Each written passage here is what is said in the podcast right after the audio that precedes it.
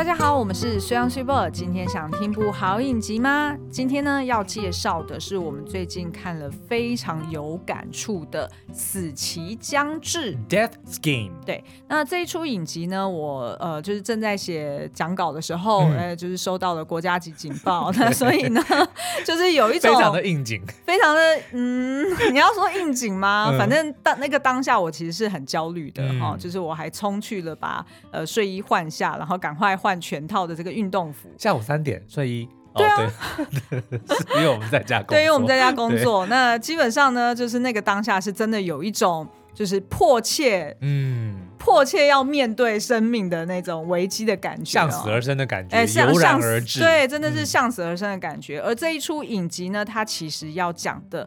也就是海德格的向死而生，嗯、好，那所以今天我们待会后面会有一些哲学的分享哈。好，那全剧呢总共有八集，那目前在这个 Amazon Prime 上面已经全数上架了。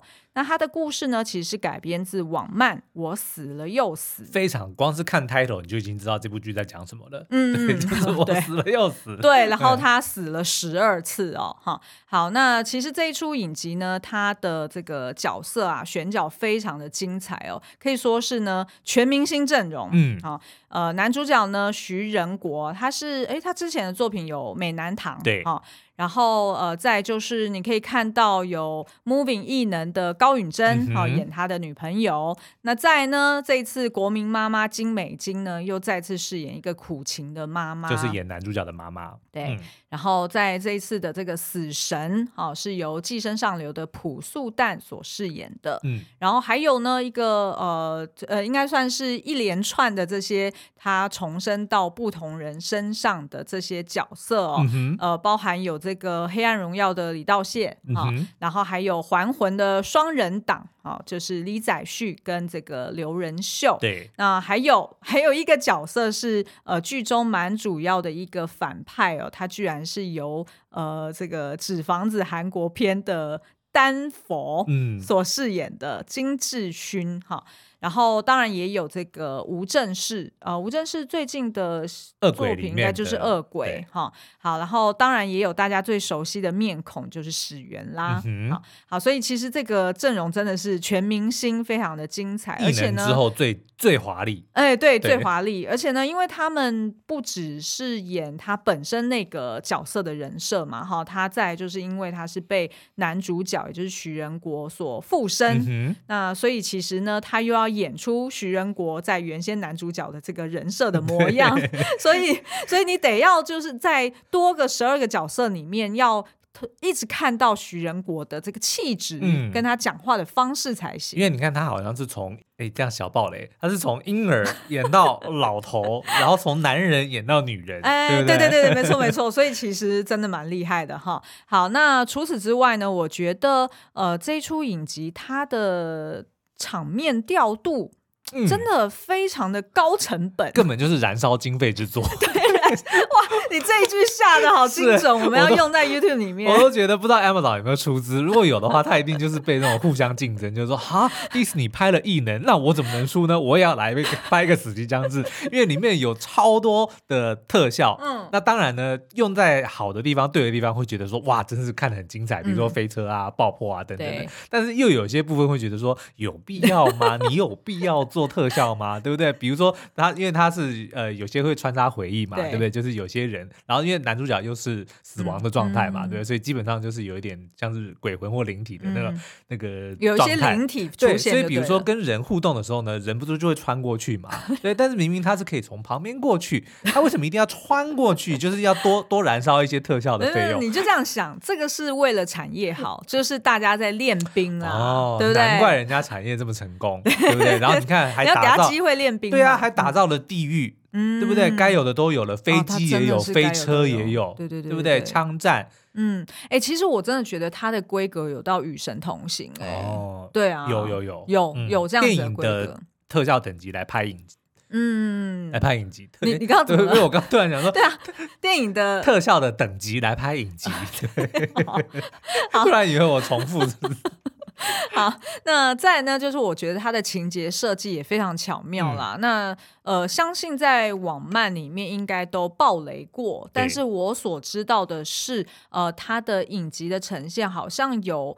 呃，就是让全明星比较大量的全明星同时出现在一个场景里面，嗯、所以呢，啊、呃，影集有改编到一些情节，是啊、呃，所以是跟网漫有部分不同的，但还是一样，就是让人非常的出乎意料哦。那我觉得呢，他这个团队算是非常成功的，透过呃，就是韩国社会大家所熟知的这种比较高竞争啊、嗯、高自杀率啊，来探讨生命的意义，所以它融入了蛮多那种佛学的思想，对，然后以及存在主义的一些论点哦，所以我觉得这个死期将至的格局跟深度呢，也算是真的是近期让我们觉得很惊喜。而且它一集其实只有大概四十几分钟、五十分钟不到哦，所以其实蛮短小精炼。对，八集加起来呢，还不到八个小时，就是算是我们近期来呃少数让我们一气呵成，就是一点都不想要停下来，嗯、就一口气把它看完的一部非常优优秀的影集啊。我觉得大概是有。黑暗荣耀的等级。哦，真的吗？就是看黑有像看黑暗荣耀那样子，想要一口气追完，然后不快感，对，然后不敢停下来，嗯、然后听到外面的，就是如果你在 Facebook 上面刷呃一些社团，然后听到大家在那边留言，在那边 对，就是分享心得的时候，你就会很害怕、很恐惧的感觉，就是大概有类似到那样子的等级、啊。OK，好，那所以今天呢，我们也要保留一些功德，嗯。积一些阴德，对，就是不要轻易的暴雷。对，好，所以刚刚水样子有讨论到一点点的小剧情，嗯、那接下来呢，我也是只会透露一点点的这个情节的转折，但不会太多。嗯，然后主要是要去讲我们觉得这一出影集他想要呃探讨的一些议题啦。可是呢，因为呢，他、嗯、的这个嗯。破题或者说他的这个前提就是这个角色要投胎十二次嘛，对，对不对？所以基本上我们也不能算暴雷，就是他所投胎的每一个角色都会死，这个我、哦、这这不能怪我吧。好，我跟你说，对对他的那个都会死啊，嗯、呃的那个乐趣是来自于说。你知道他会死，可是你不知道他怎么死，所以这个我觉得，所以你会怕。你在看的时候，你会有一种提心吊胆的感觉。嗯。然后我觉得这就是这个影集厉害的地方，因为呢，常常我们常听到的就是作品里面会有所谓的工具人，嗯、工具人是最难让观众去投射感情的。为什么？因为你知道他出来，他只是为了。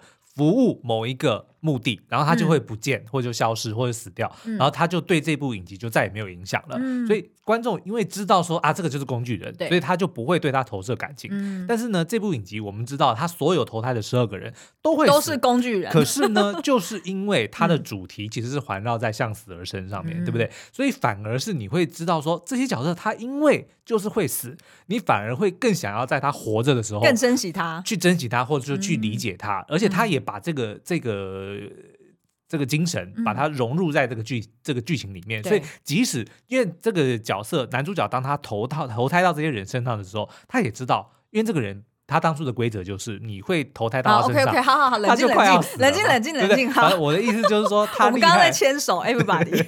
刚刚我跟思阳叫冷静的时候在牵手。我要讲的就是说，他即使是让你知道这些人会死。却反而会激起你想要在有限的时间里面更加的去投射在这些角色身上。嗯，好，那我们就、嗯、呃，今天先从这个介绍男主角，然后再来再带到我们想要讨论这一出影集它的一些呃议题哦。嗯、那所以其实会有蛮多的时间会来科普一些哲学的论点跟思想。那所以大家不用太担心哈、哦，不会剥夺你追剧的乐趣。嗯、好，那我们就先从这个男主角开始好了。那呃，男主角呢，崔宜在，他是由单亲妈妈抚养长大的哦。那他的个性呢，非常的善良，然后也很孝顺。那除了呃，就是他在高中的时候会半工半读，然后认真的想办法要读上一个好大学。然后呃，毕业之后呢，他也是立志想要进入一个大企业哦。嗯、那他觉得最理想的人生，基本上呢，就是成为一间呃。只是大公司的一个中阶或高阶主管啊，嗯、然后自己也可以有一个自己的呃，就是结婚，然后生子，然后度过这样子安稳、嗯、平安的人生。反正就是基本。基本配备啦，妻子、儿子、房子、车子。对对对，就是那种大家世俗概念里面觉得说啊，成功的标杆大概就是如此了哦。嗯、那可是呢，某次就是在一在他前往去面试的途中呢，却很不幸的目睹了一个陌生男子的。轻生过程，嗯，就是一个中年大叔，哦、看起来呢也是一个上班族，嗯、就突然呢就在这个一在本来要去面试的公司门口，对，就冲到马路上面，然后就被车撞死了。嗯、但是呢，好死不死，他还飞到一在的面前，对然后还在死前紧紧的抓住了一在，嗯、就让一在当场就是受到很大的震撼。对，那所以在那个面试过程中呢，就失常，所以当然就没有得到这个工作。嗯、对，然后从此呢，也似乎就得到了那个 PTSD，就是创伤后压力症候群。对、嗯，所以呢，就接下来的七年里面呢，都过得非常的不顺遂。是，嗯、那所以他其实就是到处兼职工作啦。所以其实他的内心中也觉得呃是有点自卑的哈。那所以其实他也。也跟女朋友的关系有一点紧张哦，那就在某天呢，一再呢，他又再度哦找到机会可以再去这间公司面试。可是呢，还是面试失败了。嗯、那而且当天呢，他也发现，哎，这个女朋友好像穿的光鲜亮丽哦，被一个男生载回家，他叫人家欧巴。嗯嗯，嗯那所以他就认为对方应该是劈腿哈、哦，有另外一个对象，所以他也就主动提出要分手了。那当天晚上呢，他也被这个房东给赶出家门哦。所以在这个绝望的心境之下呢，他居然就跳楼轻生。嗯，那死了之后呢，他就来到了这个地狱的门口哦，然后就发现了这个死神对他非常的愤怒，嗯，觉得说你怎么可以呃藐视对生命啊？什么什么干嘛？没有，就突然想到那个小乔的笑话，算了，下次再讲。好，好，那所以呢，这个死神就呃带这个一再去看了这个地狱里面受苦的灵魂哦。嗯、那这边当然也蛮聪明的，我觉得他可能就是。呃，没有呈现地狱里面实际恐怖的样貌，所以省了蛮多钱，然后用在后续的这个 飞车或者是摔飞机上面哦。所以呢，呃，这个一再当然就很害怕，就跟这个死神达成一个协议，嗯、也就是说呢，死神会给他十二次的重生机会。那他的重生的方式呢，就是呃，死神他有十二颗子弹啊，他每次呢让这个一在死的时候，他就是直接在他的脑中里面就直接射一颗子弹哈。那所以一在呢，他醒过来之后，他就会进入到某一个随机的人的人生里面。对，那。紧接着醒过来之后，呃，就会出现一颗算是叫做记忆水晶。嗯，那这个水晶就是带有原先那个肉体的一个能力跟他的回忆哦，让一再可以去理解到说啊，这个人原先是什么样的人，然后他过着什么样的生活等等等等。其实基本上就是让我们观众马上看到角色的人物小 传。因为当他吸收到这个水晶之后呢，就会直接切到那个演员，嗯、然后就讲说我是谁谁谁，而且还是对着镜头讲，对，我是谁谁，我今年几岁，然后我是干嘛的，然后为什么我会现在到现在的这个处境哦，嗯、就一次都把他人物小传全部讲出来。嗯嗯，所以要比较呃容易理解的话，他电影呃影集里面也用了一个叫做游戏存档的的比喻，嗯、就是你就想象说那个原本要死的人，嗯、他在就是那个时候就留下了他人生的一个存档，嗯、所以你就是接续着他当时。留下的状况，因为他的等级、他的装备、他的金钱，然后你就继续玩他的人生。但是因为这些角色呢，这个死神有先警告他说，都是注定要死的。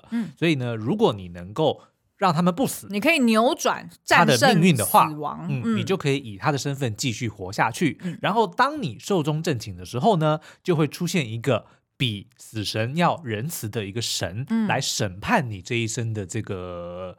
作为可能故事就接到与神同行。对，然后呢，如果哎他觉得你算是过得还不错的人生的话呢，你也许就可以不需要下地狱。嗯，嗯对，好，那可是呢，哎，当然故事就不能这样演嘛，这样演基本上它就变成一个比迷你演影集还要更迷你，而且它也一定要。跑完十二个，对，总不能说他拿了十二个子弹，然后最后第八个他就破关了。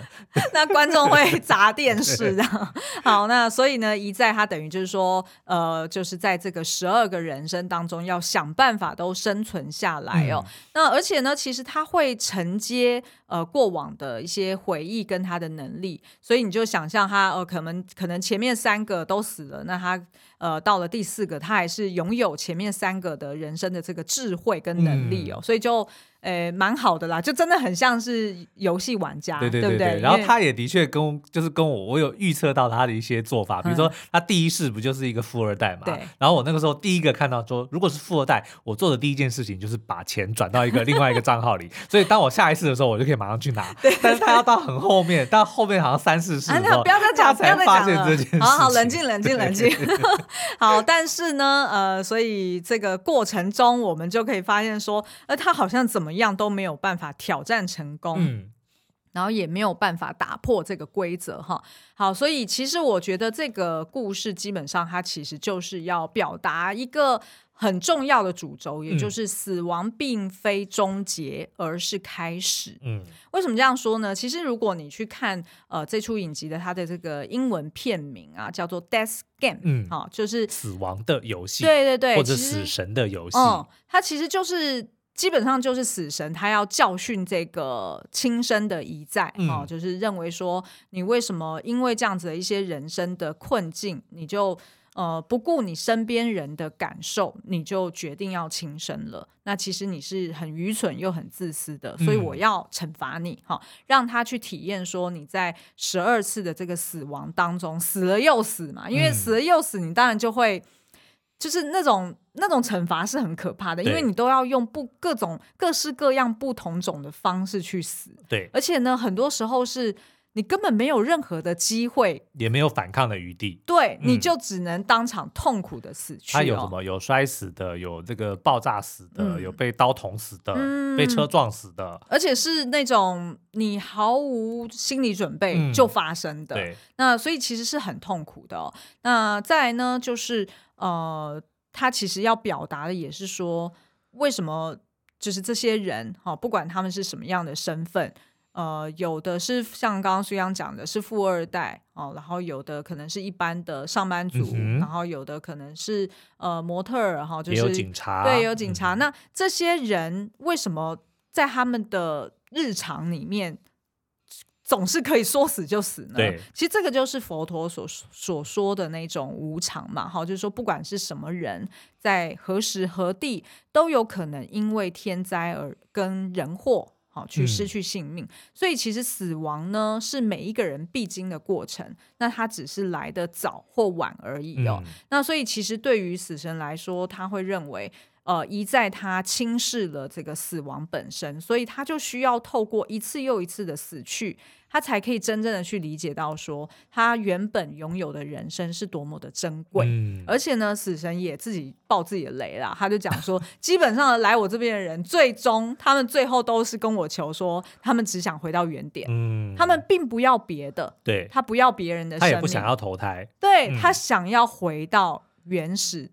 原先的模样，就是当他们做出轻生的决定的那一刻，然后去做出不同的决定。嗯、对对对，没错没错。所以其实呢，他就是要表达说，死亡不仅不能够终结痛苦，他还会开启更多的痛苦。嗯，举例来说，呃，像是一再，他就会呃，不仅仅是他自己啦，他背负的强大的罪恶感嘛，嗯、等于是他在不同的这个人生当中，其实他都不敢去面对他的妈妈，或者是面对他的前女友。因为那些是他最在意的人，嗯、所以反而呢，他前面几世他都先去忙那些不重要的事情。对对对，好、哦、像苏阳讲的钱的事情。但是因为他会认为说，他的人生之所以会落到这个地步，就是因为他没有钱，嗯、他没有达到这个世俗所谓的成功，嗯、所以他。所以他就会觉得说，我好像应该要先把这些东西解决掉。对，因为当时其实就是这些问题导致他想要轻生，嗯、所以他当然是想要第一个就先去解决那些问题嘛。嗯、但是殊不知，其实那些都只是表面上的。对，嗯、对，因为其实呢，就是在呃剧中我们就会看到说，这些重生的不同的人呢，他们的生命是互相影响的。也就是说，他们乍看之下好像是陌生人，嗯，可是呢，其实他们都会在就是不同的这种呃有意无意的这样子的一个状态之下呢，会互相连接，嗯，然后也会改变彼此的命运。所以这其实是不分贫富或贵贱。那对于这个呃，就是这个男主角来说呢，其实他呃，就是因为他不断的死亡，嗯，好，然后所以他才从中去学习到说，呃，其实真正。死亡并没有办法解决他当初想要解决的问题，也就是说，他想要的钱呃，很有可能就是赃物，嗯，或者是很有可能是不能拿的，就是说不能拿的钱，哦、或者是这个钱可能会害惨到其他的人，所以等于是说这些事情其实并不能终结他的痛苦。反而是开启了更多人的痛苦，因为人跟人彼此之间生命会互相影响的嘛，所以他的死也会带给别人，呃，活着的人强大的痛苦，所以也有一点点蝴蝶效应的那种。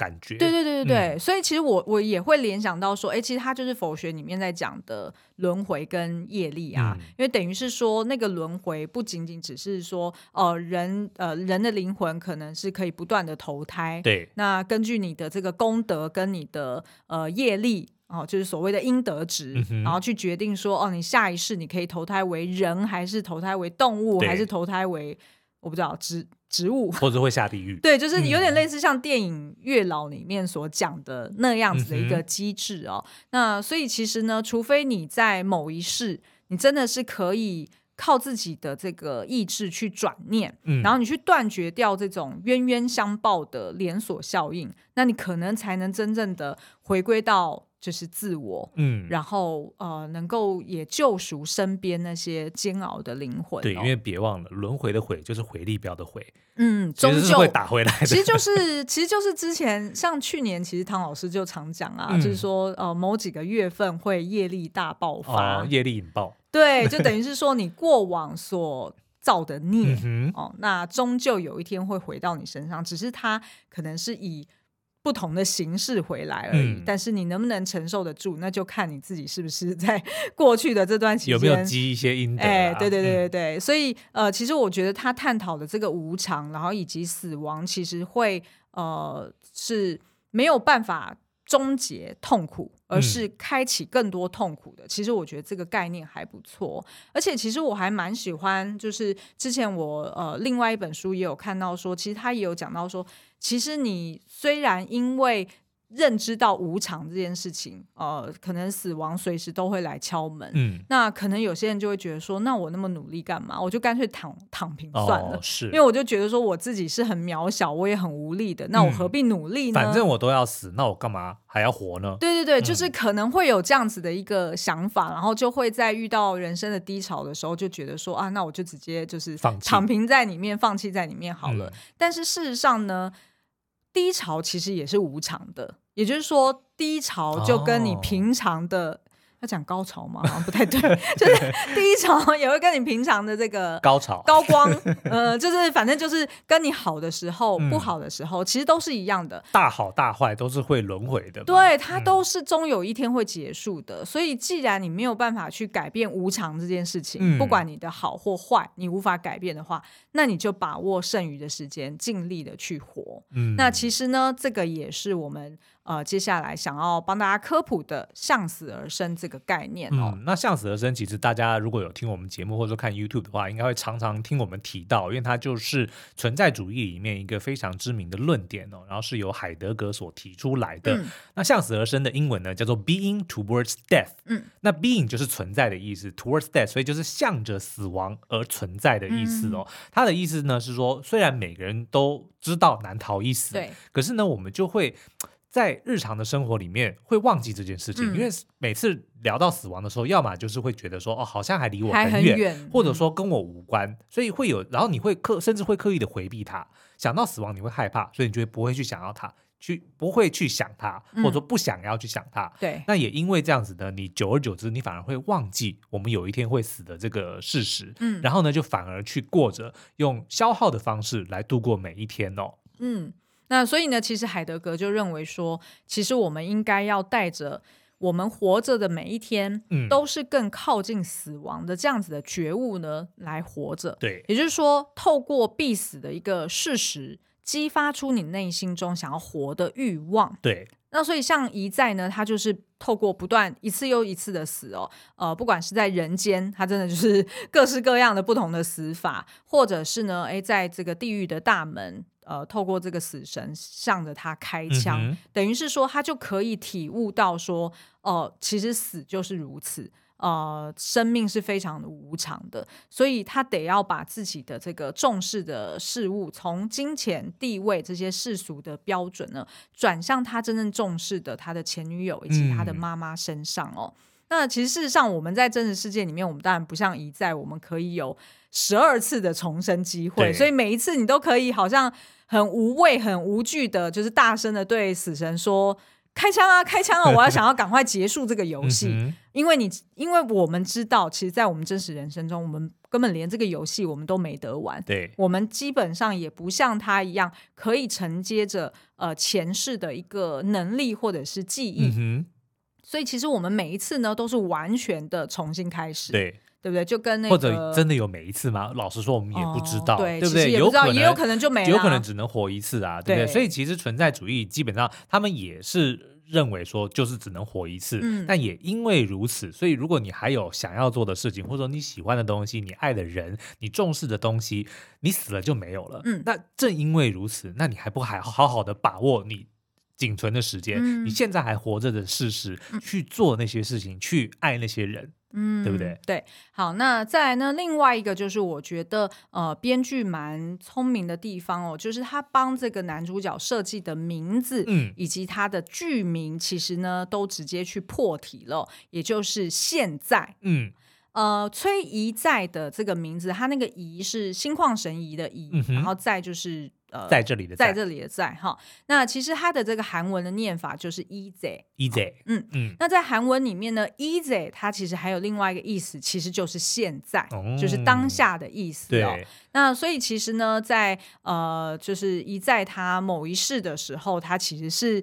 要去讲出他自己本身就是 easy，因为他其实那时候已经是用别人的身体了嘛，嗯、所以他当时候差一点要讲出他自己就是 easy 本人的时候，他他的开头就是讲 easy，easy，、哦、然后对，但是对方吓了一大跳。对，然后但是呢，他很快的又变成讲成哦，现在我怎么样怎么样，嗯、就是等于是说 easy 一再跟现在，其实这个在韩文里面其实是听起来是一样的。哦，那再呢，就是韩文的这个剧名，它其实就是 easy。嗯呃，然后后后面巴拉巴拉我不会念了。Easy 即将死去。对对对对，那其实呢，这个韩呃就是死期将至，它的这个、嗯、其实我觉得呃中文翻译还不错。那它其实如果你直接直翻它的韩文剧名的话，它其实就叫做现在逗点即将死去的意思、嗯哦。但是又可以翻成一再即将死去。对对对对，因为其实、哦、因为其实原本的网漫也是在讲。我死了又死嘛，对不对？一再死又死，一再一再死去。对对对，哎，好像在中文里面，你一直在那边讲一再一 再一再，也是那个 一再，一而再再而三，一再一而再再而三的死去。对，其实是真的蛮聪明的。我想过过过而过过的生活。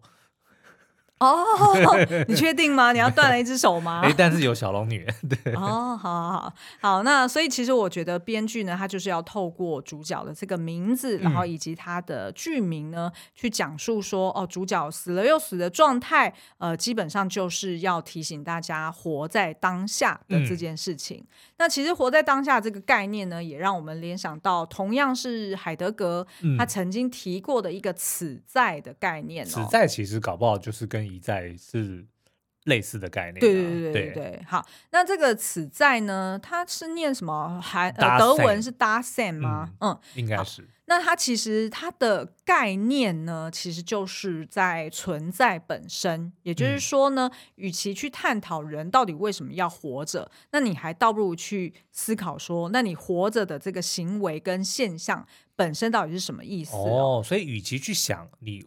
活着到底要干嘛？嗯，不如去想说什么东西叫做活着。嗯，也就是说，活着本身就是意义。嗯，会不会活着本身它就是一个很了不起，或者是很难得，然后很实在的一件事？对，因为你，你就不需要再去想。你到底为什么要活着？而是你直接去珍惜活着的这个状态。像比如说，我们都会说，那活着的意义是什么？嗯、是去感动他人吗？嗯、是去完成梦想吗？是去呃什么去跟喜欢的人在一起吗？这些是活着的意义。但是他认为，海德哥认为，你反而去探讨的应该是，那到底什么叫活着？比如说，呼吸就是活着，吃饭就是活着，睡觉就是活着，这些东西。本身其实它就有意义存在。然后，如果你将你的意志或者说你的重心放在这一些事情上面的话，你就能够，它本身就代表。的存活活着的意义，对，它本身就有意义了。对，其实呃，我觉得可以拿呃那个皮克斯动画，就是《灵魂急转弯》来做一个案例哦。嗯、因为其实里面呢，就有一个很厌世，然后不想要投胎的一个灵魂嘛，叫做 Twenty Two 二十二哦，二十二。那他其实就是要得要搜集它，有点类似。呃，他的 badge 啊，他的一个徽章哈，得要收集到说，哎，他人生的火花是什么？就是好像叫做投胎通行证还是什么？对对对，一个通行证，那他才能投胎嘛。那他其实当时候就有非常多的这个 mentor，都是名人哦，嗯、就是呃，动不动就是什么思想家啊，还是什么慈善家来帮他开导哈，然后呃教他去呃就是体验一些呃热情或者是一些专长，但是他都发现说，我就是。就是都没有兴趣、啊，找不到那个火花，对，spark，所以他就觉得说啊，火花应该是一个置业，嗯，然后他就觉得说，我就是没有做人的一个置业啊，所以我就不想投胎，我就不知道要去干嘛，对，然后我也投不了胎，因为等于他那个通行证要是火花那一块没有收集到的话，他基本上他就没有办法投胎，对。那直到呢，他后来认识了 Joe 嘛，哈、嗯，那这个 Joe 呢，就等于是呃出借了他的肉身。给 Twenty Two 附身在身上，然后让 Twenty Two 呢在这个地球去体验他的人生哦。那那时候呢，诶，Twenty Two 就觉得说，哇，原来披萨吃起来这么好吃啊！嗯、就我在天堂的时候都只能就是看看它，然后摸摸它，然后但是好像都没有闻过味道，然后没有吃过它的 taste。所以原来披萨那么好吃，哇！原来花瓣落下来的时候是这么的美妙啊！嗯、哇！原来就是呃地。呃，那个什么地下道的这个风吹起来，可以把我整个人托高，好好玩哦。嗯、他就觉得说，哎，人生好像很有趣，在生活当中有很多的，呃，他说什么 jazzing，对，对不对？就是。可以让你好像很随性、很随性的去享受的这样子的一个状态哦。那所以他后来才发现说啊，原来这个火花呢，其实指的是当你准备好要去活着，你有这个念头想要活着的时候，嗯、你的火花就会收集到了。嗯，你就不需要说哦，我要找一个置业，是说我要成为一个什么网球。网球员，或者是我要、嗯、呃成为一个画家，成为一个作家都不需要，你只需要就是准备好，你有想要活着的欲望的时候，嗯，那你的火花就会被点燃。所以其实我觉得这个概念其实就是刚刚说的这个此在的这个概念哦。嗯，那其实，在影集当中，你也可以看到说，呃，就是一在某一刻，呃，我就不爆雷了哈，嗯、但是某一刻他就去爬山了。好，然后他看着夕阳，他就纯粹的只是感受到人跟大自然的关系，嗯、在那个当下的感受，嗯，嗯人与人之间的关系，他就突然体会到说啊，原来生命是这么的单纯，嗯、这么的珍贵，所以他就拼了命想要活下去。所以呢，他反而从中去找到了说，啊、呃，除了。就是透过不断的死亡，找到对于生生命的欲望。嗯、他也透过了这个，他有一度爬山去感受到人跟大自然的关系，他才理解到说啊，生命本身的意义在这里，哦、而不是在于说我赚了多少钱给妈妈，或者是我在公司爬多高。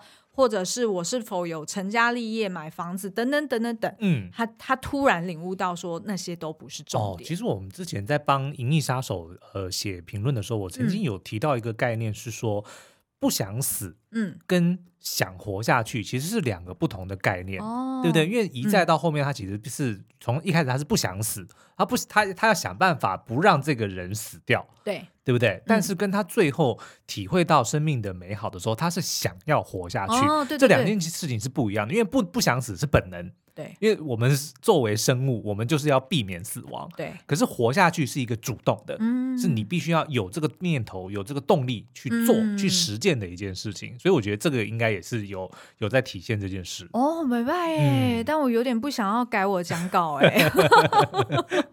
好了，没关系，大家可以去听我们之前那个《银翼杀手》，因为《银翼杀手》那个才真的是我认为是存在主义的一个极致的体现，是真的，真的，真的，嗯，好哦。所以以上呢，就是我们分享今天的这个死期将至的一个呃，我们看到的吴磊解析，对，吴磊解析。嗯、那这一出影集呢，真的是看起来非常的过瘾哦，我们很推荐大家去 Amazon Prime 上面找来看，对，赶快去看，因为我们呢要去看《单身即地狱》的完结篇了。